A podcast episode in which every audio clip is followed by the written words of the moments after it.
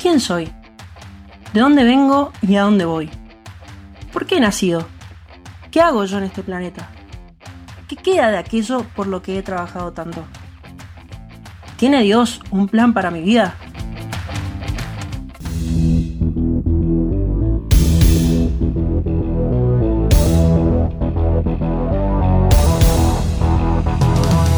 Hey, ¿cómo estás? Soy Santiago García y te doy la bienvenida al blog de Católicos y Creativos, ahora en podcast.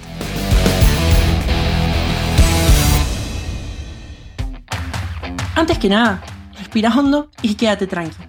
Esta es una pregunta que muchos nos hemos hecho y muchos más se siguen haciendo.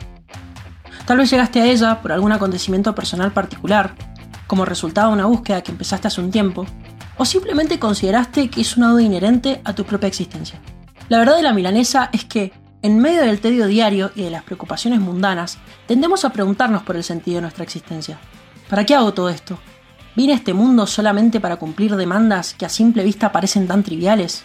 La conciencia sobre la finitud de nuestra existencia nos motiva a concluir que nuestra vida no puede reducirse a cuestiones tan superficiales. No puede haber sido hecho solamente para trabajar 8 horas diarias o pedir delivery porque tengo mucha fiaca para cocinar. Tiene que haber algo más. Sí, hemos sido llamados para mucho más. No podemos vivir solamente para las cosas inmediatas. Jutta Burgraf, en su libro La libertad vivida con la fuerza de la fe, dice lo siguiente. No puedo reprimir las grandes cuestiones que se plantean, con mayor o menor frecuencia, en mi interior. ¿Quién soy? ¿De dónde vengo y a dónde voy? ¿Por qué he nacido? ¿Qué hago yo en este planeta? ¿Qué queda de aquello por lo que he trabajado tanto? No puedo evitar estas preguntas que tocan una fibra muy íntima de mi ser. Esta encrucijada nos revela que nuestro ser anhela no solo la trascendencia, sino que también posee una sed de eternidad. Mientras que nuestra realidad es perecedera, nuestro interior busca con insistencia saciar esa avidez de perfección e integridad que las cosas más materiales de la vida, por muy placenteras que sean, no pueden satisfacer. Inmediatamente percibimos una facultad que nos hace únicos como seres humanos, la libertad. El bajón se presenta cuando, al reconocernos libres, vemos que hay una variedad de caminos posibles como sabores de helado. Sí, lamento informarte que ante esa variedad de sabores tenés que elegir alguno y en consecuencia descartar los otros. Seguro estás pensando, ojalá solo me ofrecieran chocolate o un dulce de leche granizado me conformaría. bueno amigo, déjame decirte que no es posible. Pero no desesperes.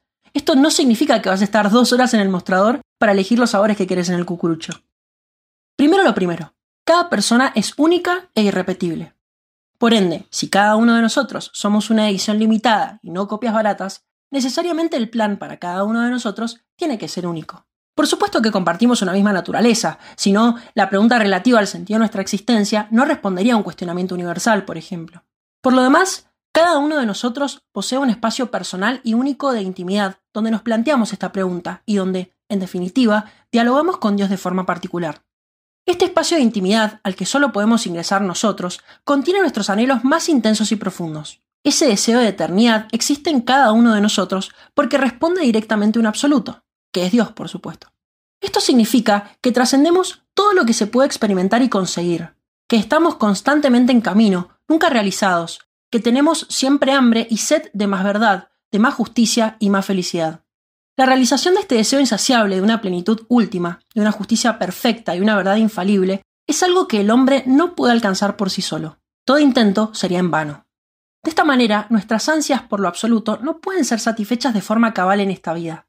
Por lo tanto, el plan que Dios tiene para cada uno de nosotros se remite de manera irrebatible a Él, es decir, al origen. La felicidad que tanto buscamos solo puede ser encontrada en Dios.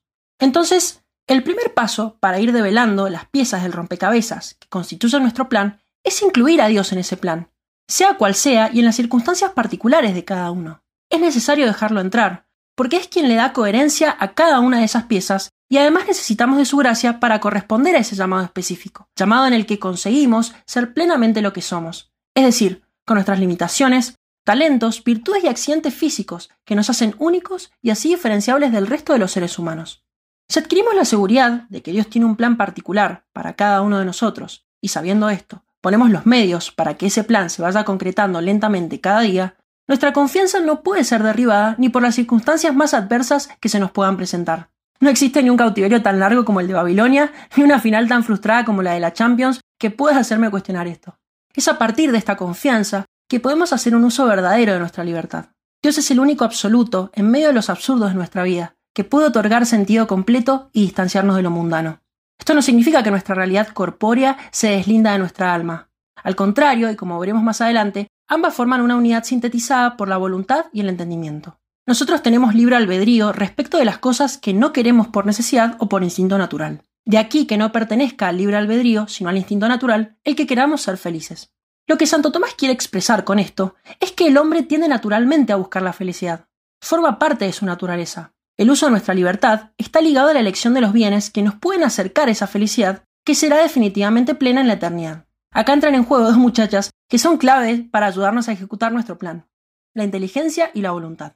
Para empezar, la inteligencia, o entendimiento como Santo Tomás también la llama, se relaciona con el discernimiento entre lo bueno y lo malo y la capacidad para distinguirlos.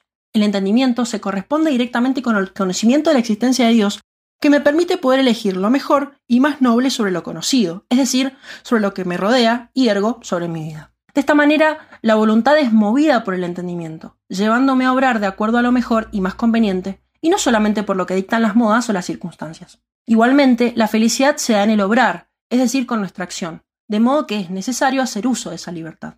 ¿Cuántas veces nos quedamos sentados esperando a que Dios nos envíe un mensaje por Instagram o nos etiquete en un tweet? Esperando que, en algún momento, Él revele de forma súbita un plan perfectamente diseñado, con colores y notas adhesivas, para que ahí entonces nos podamos poner manos a la obra. A diferencia de la ansiedad por la inmediatez y los logros apresurados de este mundo, Dios no piensa así. Además, si nos entregara una lista como la del supermercado con lo que tuviésemos que hacer, ¿dónde queda el uso de nuestra libertad? Claramente, Dios necesita que obremos empleando nuestro entendimiento y voluntad cada día de nuestra vida. El plan no se agota como en una botella con agua. Dios nos va revelando un poco de ese plan cada día. Lo que pide es nuestra humildad para poner los medios y así corresponder. Ahora, ¿qué lugar ocupan los sentimientos en todo esto?